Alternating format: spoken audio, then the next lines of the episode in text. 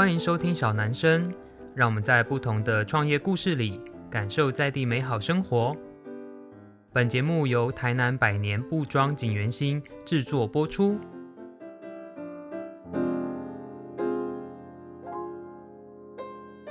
Hello，大家好，欢迎收听小男生小老板的台南生活，我是锦源兴小老板子兴。呃，我们今天播出的这一集呢，是小男生的第十集，所以以这个周更的速度来算呢，其实默默的也陪伴大家两个半月左右了哦。呃，非常感谢所有的听众，因为呃，其实这两个半月陆陆续续有一些客人来我们店里面，然后就说，哎，其实我有听你们的 podcast，然后甚至有一个客人说，哎，他全部都听完才来这样子啊，我觉得蛮特别，也蛮令人感动的。那这一集呢，我们其实要聊的是跟创业有关的题目，然后是我自己来跟大家做分享哦。为什么会有这一集的题目呢？是因为大概在两周前吧，有一个机会，呃，我去台南的佳琪高中演讲，主要演讲的内容就是分享一些景元兴的老布庄故事啦，还有我自己在呃布庄转型过程当中做了一些什么样的事情。那让我自己觉得非常惊讶的是。这一群听众就是高中生嘛，那他们算是这一个演讲的听众年龄层比较小的，所以其实当初我没有太多的设想，想说好吧，那可能就是呃去跟高中的小朋友说一个故事这样子。结果大概在隔天吧，我就收到他们负责的老师传给我一个 Word 档，那里面呢就是有同学们给予的回馈，还有一些问题。当下我其实觉得非常的惊喜跟惊讶。因为大家也知道，其实现在的年轻人啊，嗯，表面上是蛮冷酷的，就是呃，可能演讲的当下，哎，有没有问题？大家也没什么问题。然后可能哎，讲一些好笑的点啊什么的，就觉得哎，好像反应不如预期这样。结果没想到，其实他们给的回馈很丰富哦。我来念几个让我觉得呃很特别的哦，就是像有的同学就有说，哎，今天听完这个讲座，知道原来台南呃有一间这么有趣的布店啊，或是开间店这么不容易。然后甚至有的同学分享了，嗯，很佩服跳脱自己的舒适圈，尝试了自己真正想做的事情，甚至到就是从中获得了小型创业的经验。有没有高中生竟然提到小型创业，就让我觉得非常的有趣。这样子，我觉得很特别，是没想到这些十几岁的年轻人，呃，其实他们对我在做的事情是蛮感兴趣的。那也让我回想到说，诶，好像我们小男生，呃，第十集了齁，可能有的朋友。他不是透过锦源兴的这一个频道，呃，可能是诶突然在 Podcast 里面看到这个节目啦，或是朋友推荐，然后就开始听。他可能不见得这么了解我其实真正在做的事情，以及为什么我要做小男生哦。所以我就想说，诶，刚好趁今天这一集的内容，一来呢是再简单的补述一下我自己的一些创业过程。啊，二来的话呢，是顺便回复一下，其实呃，刚才提到佳琪高中的同学，他们有提一些问题，那我觉得这个问题其实它没有年龄的限制哦，因为各个创业家其实都会遇到的问题哦，所以今天大概会有这个两个部分的分享。好，那我们先来讲第一个部分哦，第一个部分就是来谈一下我正在做的事情。呃，如果大家前面几集有听的话，你应该会知道，其实我以前是在台中开设计公司，然后后来才回到台南做锦源兴这一个家族事业的品牌。以这个家族的族谱来说，其实我算是这一间店的第四代哦，因为最早的时候是我的阿祖张相先生在台南的神农街那时候开了一个染坊。可是非常有趣的是，呃，如果大家刚才有听，呃，我的阿祖姓张，可是我不姓张，我姓杨哈。呃，为什么会有这件事情？呢，是因为其实我算是女方家的家人。呃，因为传统的汉人事业，其实在传承上比较多会以儿子为主，所以在我二零年回台南之前，其实我对布庄的事业是蛮陌生的。那甚至到其实大家呃，如果有曾经看过一些我自己的访谈或是媒体报道，我其实很尽量的避免我说我是什么接班人，因为呃，在我决定要回台南做锦源兴，其实它是一个很有趣的契机是。呃，那个时候我自己很想做一些跟设计或是文创相关的事情。家族事业其实已经完全收掉，就是呃，南方的亲戚都已经没有人想要做或是接班了。那我就觉得，哎，其实可以利用文创创啊，或是我自己在过往品牌经营的经验，那来慢慢的。继续介绍，或是继续把这个家族故事给传下去。所以，为什么这个故事会跟今天的创业有关呢？是因为，呃，某个程度它是创业。因为当我回来的时候，回到台南要延续这个家族品牌的时候，其实已经没有什么呃工厂的厂房啊、设备啊、技术啊、哦原物料啊、员工啊，就什么东西都没有了。其实对我来说，或是对整个家族来说，景元兴其实剩下只是一个过往的故事。所以它与创业之间的关系，就是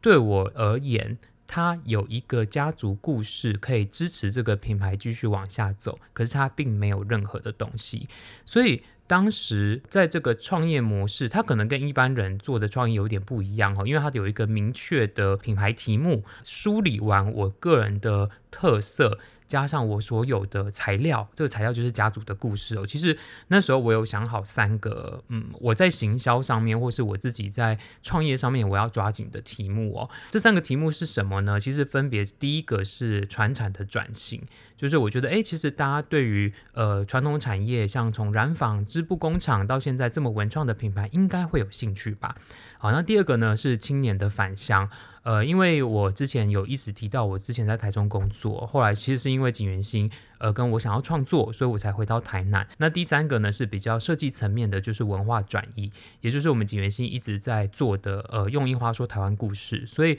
你仔细看每一个印花的图案上面，其实它都会包含了可能一个关于台湾的集体记忆啦，或是台湾的冷知识这样子。好，所以针对这一点，我想要跟大家做分享的是，其实当你在做创业，它有不同的方向可以做切入。其实我自己在创业的经验上面，其实我会去思考说，如果今天媒体要报道我的话，我可以被写什么？所以你会听到我刚才讲的三个题目哦，传产转型、青年返乡跟文化转移，其实我当初在创业的时候同步思考好的事情。所以针对这件事情哦，就是有想要创业的朋友，我我其实会蛮建议你从一个第三方的角度，尤其是媒体角度去反思你的特色是什么，因为它会完全凸显出你有没有机会在这个市场上面被大家记住。我觉得这是一个很重要的事情。好，那第二点呢是，我觉得每个人都有一个创业梦，我不知道啦，这个我很主观的分享哈。那尤其是设计师，其实设计师都会很想要做一个跟自己创作有关系的品牌。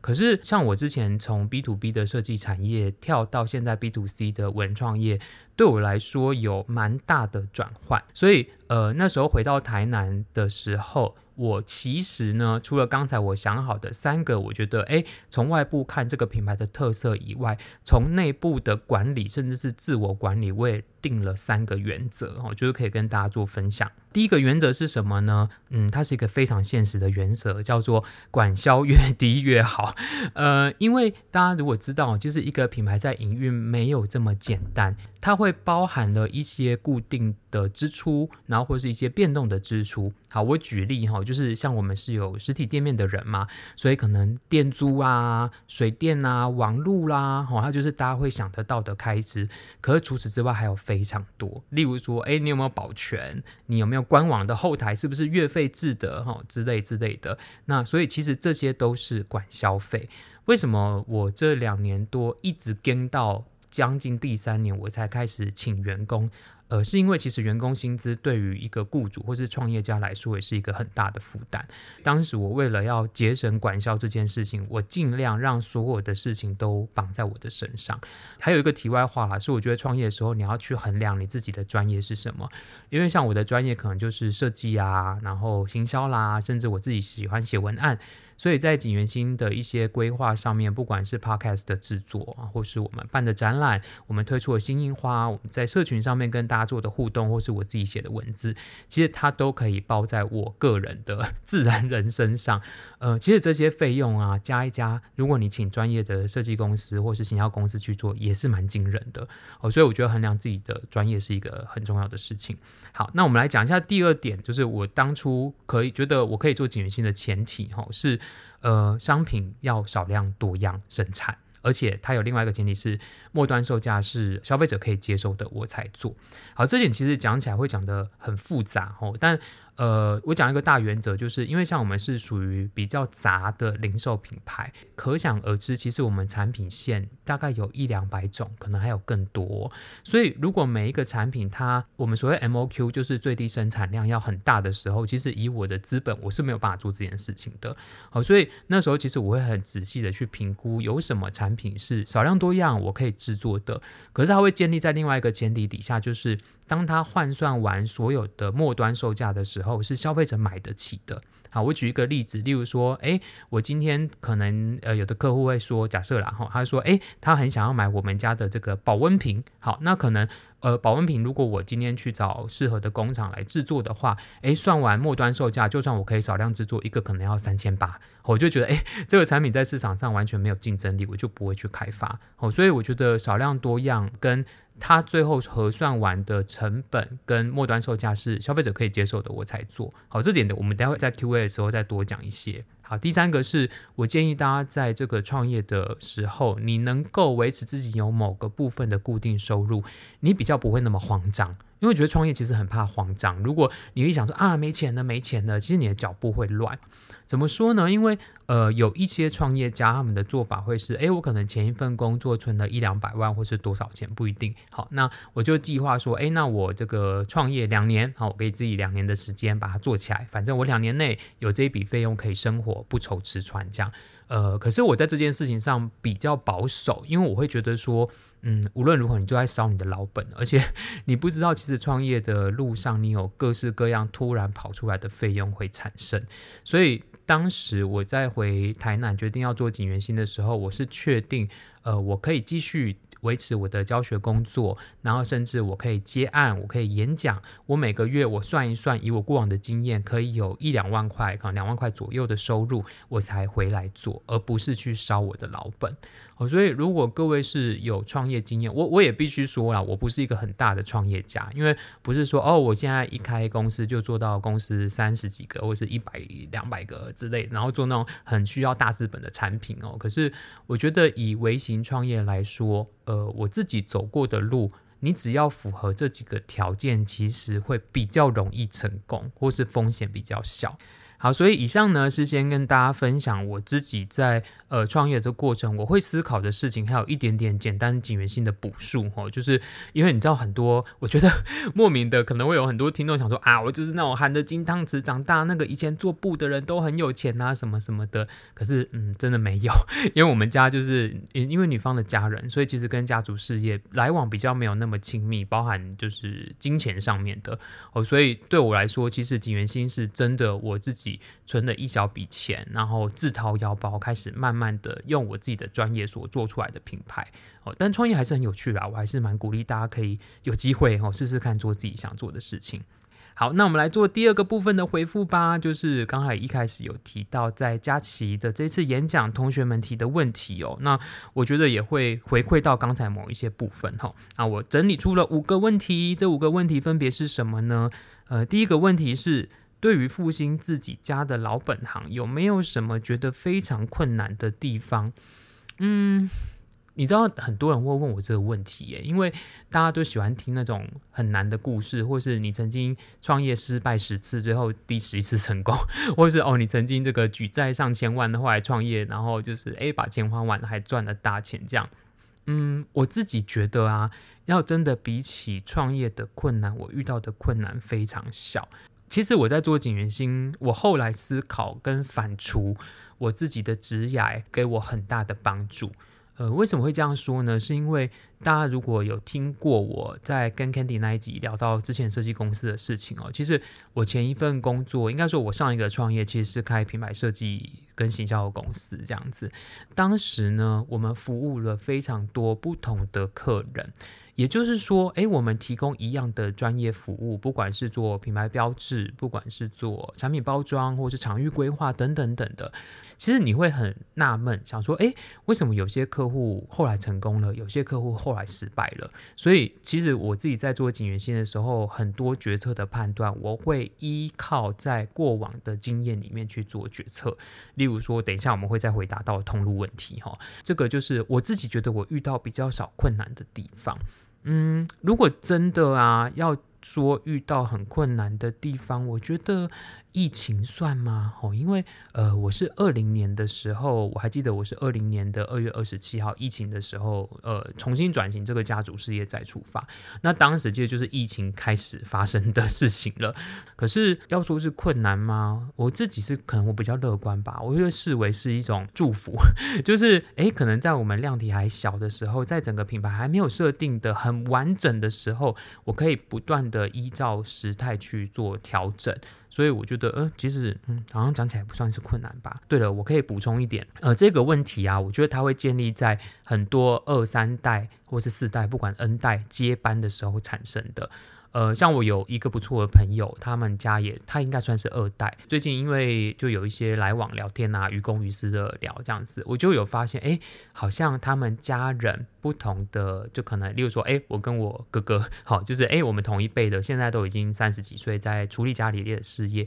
可是就会发生说，哎，其实大家想法不太一致这件事情。所以我自己觉得，人与人之间的沟通是最困难的。可是因为锦源兴就是我我一个人在处理，所以哎，好像。比较没有遇到这个困难，所以嗯，不太能回答这个问题哦。的唯一的解答就是，我觉得生命当中每一个事件的发生都是你之后的养分，无论它是好是不不好，所以就我们都要一起珍惜生命中所发生的事情，因为它就像之前的我在设计公司的工作，诶，没想到它可以帮助我现在做零售品牌的这一件事情哦。好，那第二个问题是刚起步时会遇到的困难有哪些？嗯，怎么很像上一题？好，刚起步的时候当然就是会遇到的是，就是我遇到的是疫情啦。可是我自己觉得有另外一点是，嗯，我觉得不管做餐饮或是零售业啊，它其实有一个，嗯，应该是说你只要做是 to C 的产业，就是你对的是终端的客户，而非 to B 的产业。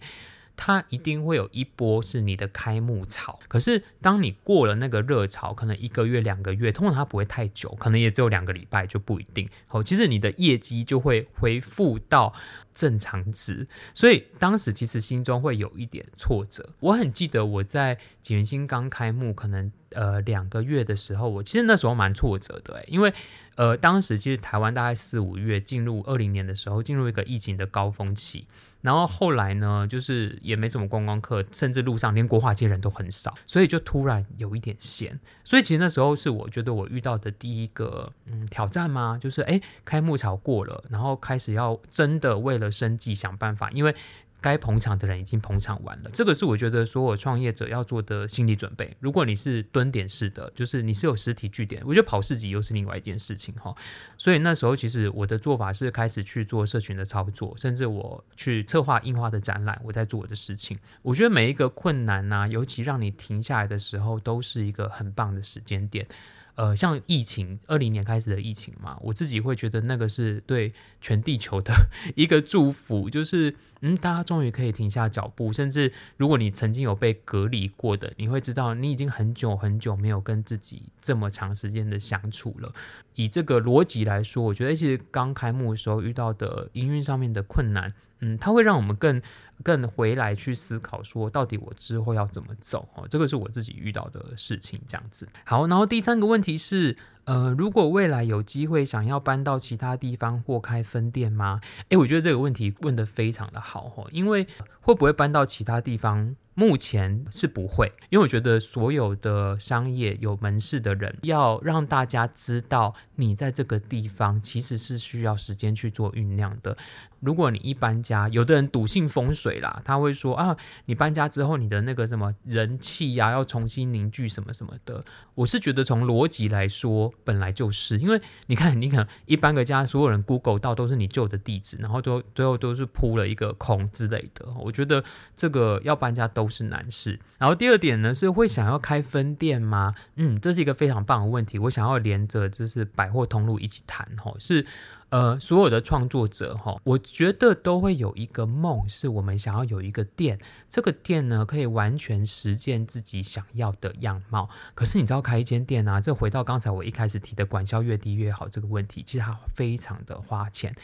呃，以台南来说，我觉得店租还不算高哦。可是以北部，尤其台北来说，十几万、几万，甚至几十万都嗯蛮正常的哦。所以开分店啊，对我来说，其实我没有特别想做，因为我觉得管销我不觉得我负担得起，因为它还包含了人力，而且你不要想只有人力哦，你可能三不五时要跑那个分店，你自己的时间甚至是交通费上面也会有很大的负担哦。所以像我们现在的策略比较是，哎，我们在不同城市可能有一个比较主要的寄售据点，如果大家需要的话，可能像呃台北、台中、高雄哦，都可以买到我们家的产品这样子。好，那刚才会说到我想要跟通路一起谈，是因为如果是这个情况，虽然通路有通路的抽成，可是我觉得啊，换算完还比你在通路里面设柜或是你开分点来的。嗯，划算。好，在这边我还有个嗯很良心，但是我很怕被通路封杀的 建议是，其实这两三年以内啊，有不少，我只能说不少的通路有来招景元星进柜。目前为止，我是还没有答应。呃，为什么没有答应呢？是因为不单纯只是什么通路的包底抽成这件事情，而是我换算完我的商业模式，我没有信心，我一个月可以在通路赚到钱，甚至打平。刚才有提到我在设计公司的时候有学到很多功课，其实有一课就是客人给我的是关于通路。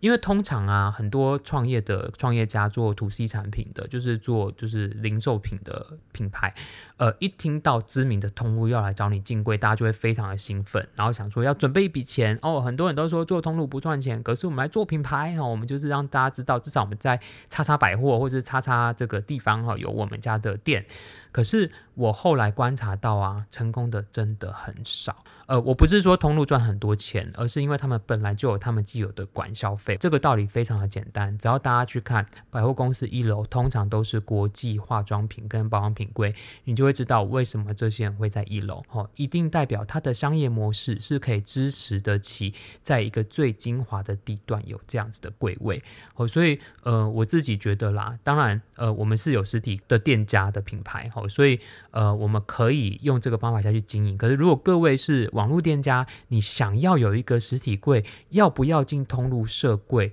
嗯，我觉得要审慎的评估。好，那第四题呢是以后会想要制作有关服饰方面的作品在店里吗？嗯，这也是一个非常好的问题哦，它又可以再度的 让我们复习一下刚才我说的哈。呃，刚才我有想说，我创业的时候有三个前提嘛。第二个前提是商品要少量多样。好，原则上啊，服装产品它有一点违反这个原则。好，为什么呢？是呃，其实锦源星到目前只有一个跟服装有关的品项。呃，有在发了我们朋友应该知道，我们有樱花旗袍跟旗袍的品牌合作的。除此之外，我们没有做服装。好，为什么不做服装呢？其实我很想做服装，因为我过往自己的呃创作经验里面，其实跟服装是有关系的。可是当我回来锦源兴，尤其诶都已经做跟布这么相关的事情了，为什么不做服装？呃，因为啊，它的 MOQ 很大，就是如果你真的要量产服装的话，一来你可能一个款式就要做百件，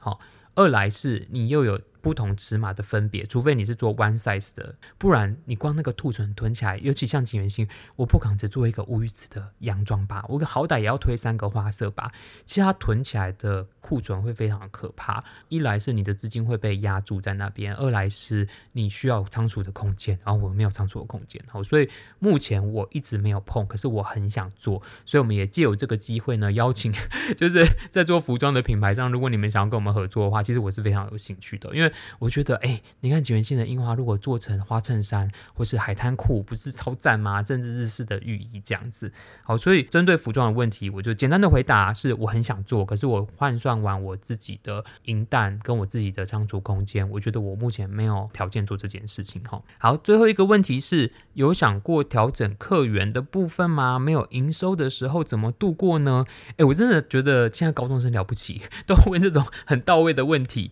好，第一个问题是，呃，这个有想调整过客源的方面吗？诶，其实这个不是有没有想，而是观察，其实非常有趣哦。是当时我在做景源兴品牌设定的时候，其实我有抓两群的 TA，一群呢是我觉得观光客会喜欢这个品牌。第二群呢，是我觉得文青，尤其是这种二十几岁上下的年轻人，应该会喜欢这个品牌。所以你会发现呢、其实锦源星在一开始的时候做了很多文具，可是其实到我经营完两年之后，我有一个非常惊讶的发现是，哎，我发现我主力的客群根本跟我想的不一样。好，观光客就不要说了，因为疫情之间完全几乎算是没有观光客。对这些年轻人来说。嗯，景元星讨论的印花题目，可能他没有那么有共鸣，所以最终景元星的客群是谁呢？其实是大概三十岁起跳的轻熟龄，也不算轻熟龄，会有点老，就跟我年纪差不多啦。哦，就可能是五六七年级生，特别是六七年级生。那因为是文创品牌，尤其就是印花，所以当然是女性为主。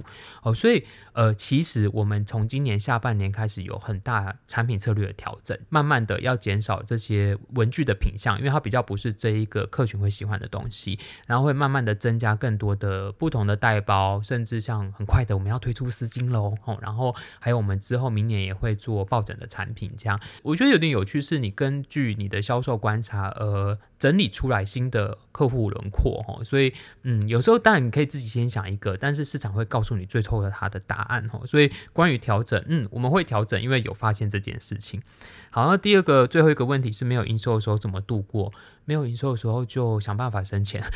所以就是做一些行销企划，然后做一些，其实做促销也是一个方法啦。那但是对我来说，其实我比较喜欢去跟嗯消费者有更多的接触，可能像我们做做 podcast，但做 podcast 不是因为没有营收而做，是因为我想做这件事情。那或是我们在社群上面花更多力气去做经营，甚至呃，其实我第一年刚好有漏讲哦，就是第一年那时候刚开幕热潮过之后，因为就突然空下来，所以那时候。我就开始去企划城市图腾这个印花的创作的展览，然后开始在台湾巡回的展出，去主动出击接触消费者这样子，所以这个是我度过营收的方法。我觉得没有营收，大家固然会想要想办法找钱出来，可是有时候你也要去思考看看，呃，你找的钱它是挖东墙补西墙，还是你从你既有的资源去做一些工作，它可以让你原本想。发生想变大的事情更茁壮一些，是有这些都是可以思考的事情。好，所以今天呢，我们就利用小男生的第十集呢，跟大家稍微复习一下我是谁，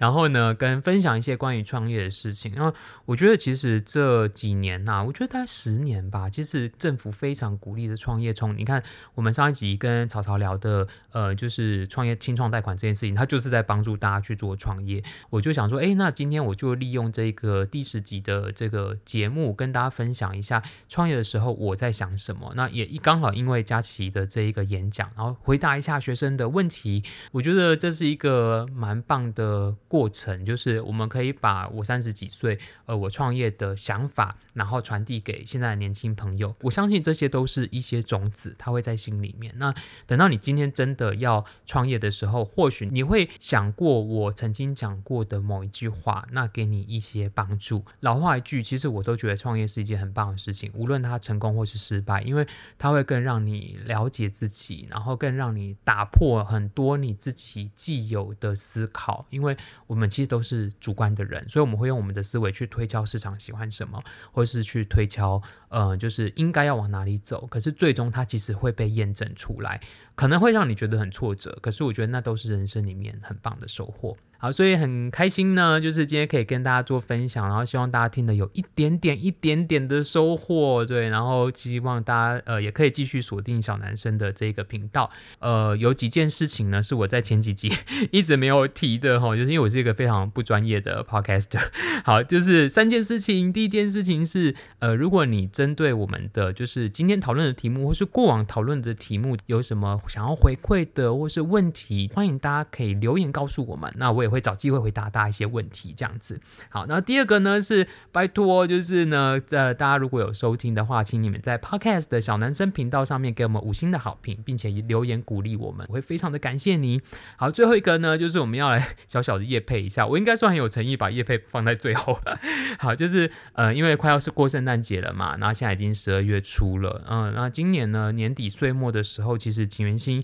有推出了两个超值的福袋，然后一个是两百九十。九块，一个是四百九十九块。然后其实里面的产品啊，大概有到一千块，就不一定啦，就是呃六折多，或是将近到就快五折的价格这样子。有我们家经典的印花提袋，有袜子，我们会把这个产品的链接放在这个资讯栏上面。呃，如果大家刚好收听到这一集的节目，然后你还没有准备圣诞礼物的话，或是呢你要交换礼物有一些活动的时候，就是欢迎可以参考哦。那因为我们没有抖内的账号，所以请大家就是以实际的消费支持我们正在做的事情，这样子。好，所以最后呢，再次感谢大家收听小男生啊，希望呢你们真的喜欢这一个节目。那呃，我们就会在之后分享更多有趣的事情。那我们就在下集小男生见喽，记得给我五星好评，谢谢，拜拜。